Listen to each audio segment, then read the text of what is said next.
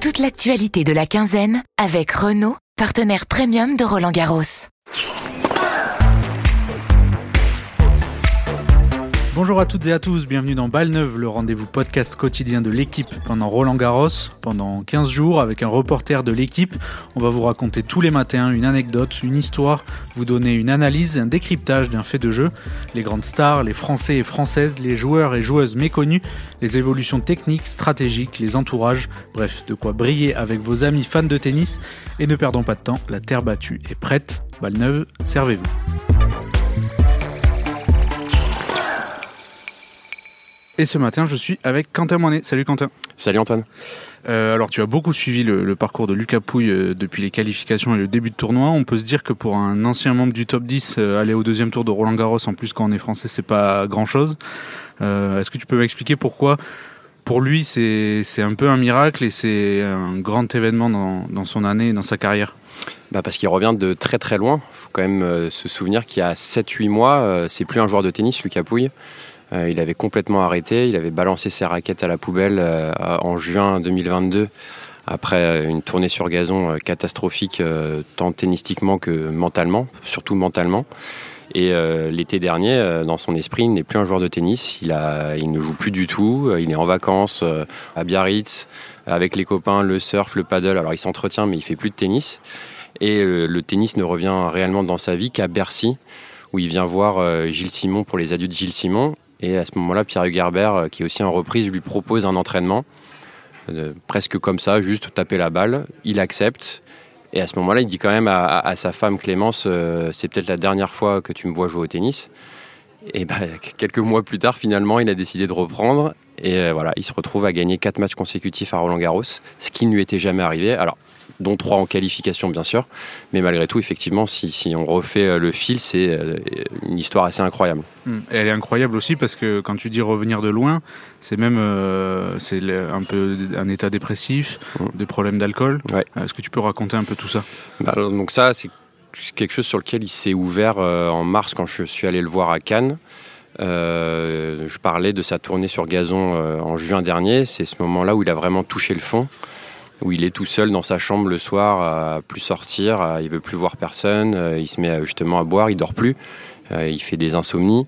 Il, le lendemain, quand il se réveille, il a les yeux explosés. Il ment à son entraîneur. Il dit que c'est euh, les allergies, alors que c'est juste parce qu'il a pas dormi. Il enchaîne des, donc il, après forcément il est de plus en plus frustré, il joue de plus en plus mal. Cercle vicieux et en fait il en sort presque en voyant une photo de sa fille Rose presque par hasard pendant une de ses insomnies où là il a un espèce de déclic en disant là je vais prendre le mur euh, violemment c'est le moment d'arrêter et donc c'est là qu'il coupe vraiment euh, aux 4 mois il touche pas à la raquette pendant 4 mois après Hmm. Et sur la partie tennis, une fois qu'il s'y remet, euh, Mm. ça a été un, quand même un long chemin, euh, repasser par les circuits Challenger. euh, il faut aussi retrouver sa condition physique, son niveau. Comment ça s'est passé pour lui? Alors au niveau de la condition physique, ça va parce qu'il s'est quand même beaucoup entretenu dans l'été justement. Euh, il a fait pas mal de fitness, même du crossfit. Euh, il est resté, euh, ce que me disait son entraîneur euh, Enzo Pi, il voulait rester beau et fit malgré tout. Donc C'est l'effet Biarritz. voilà, exactement. La plage, le surf, faut quand même rester fit. Donc lui, c'était son cas. Donc de ce point de vue-là, ça n'a pas été trop difficile. Par contre, évidemment, quand on touche pas à la raquette pendant six mois, ça prend un peu de temps de retrouver son niveau. Il est reparti. il a- il s'est d'abord préparé à Dubaï en décembre, comme il avait l'habitude de le faire à son top. Et ensuite, il s'est retrouvé effectivement sur sur le circuit Challenger, dans les galères, en Thaïlande, à Quimper. Bon, c'est pas exactement la même chose, la Bretagne et la Thaïlande, mais et voilà, il a eu des, il a pas gagné beaucoup de matchs, il s'est reblessé, Euh, il a la, la côte, les abdos, donc à chaque fois qu'il reprenait, il se reblessait, donc là mentalement c'était à nouveau difficile. Il s'est posé la question est-ce que je suis encore fait pour le haut niveau? Est-ce que mon corps peut encore euh, soutenir tous ces efforts-là? Et peu à peu, après, il a eu une grosse préparation sur terre battue à Nice, à Cannes, et euh, une tournée aux États-Unis qui s'est pas très bien passée au niveau des résultats, mais en tout cas dans laquelle il est redevenu joueur de tennis, les voyages, les, réservations, les practices, tout ça. À ce moment-là, il redevient vraiment un joueur de tennis. Et puis de- tout, se, met en place euh, de manière presque euh, miraculeuse à Roland Garros. Et en plus, ici à Roland Garros, il a joué pas mal de ses matchs sur le cours 14 depuis le début du tournoi et des qualifications. Euh, le cours 14 qui est un peu réputé pour son ambiance. J'imagine que ça, a, dû lui faire beaucoup de bien. On l'a vu même en larmes à la fin d'un match. Ouais, bah, en larmes. Et puis euh, après son premier tour, euh, le public chante la Marseillaise. Il reste, sur le cours, il la chante avec eux. Euh, c'est quelque chose. certains, peut-être que ça les inhiberait. Lui, lui, il arrive à s'en servir et vraiment à s'en nourrir et à l'énergie à la, retranscrire sur, dans, son tennis. Alors, je ne sais pas ce que ça va donner pour la suite, mais effectivement, je pense qu'il y a eu un concours de circonstances qui fait que tout s'est aligné pour lui sur ce Roland Garros.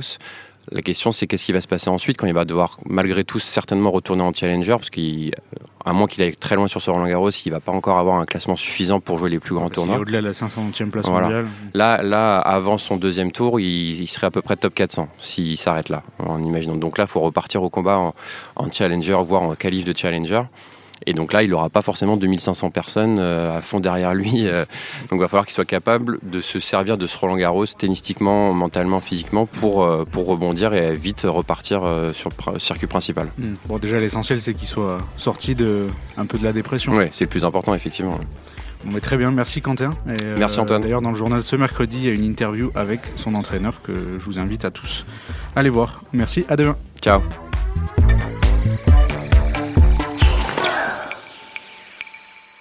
Rendez-vous demain pour un nouveau podcast de la quinzaine avec Renault, partenaire premium de Roland Garros. Renault.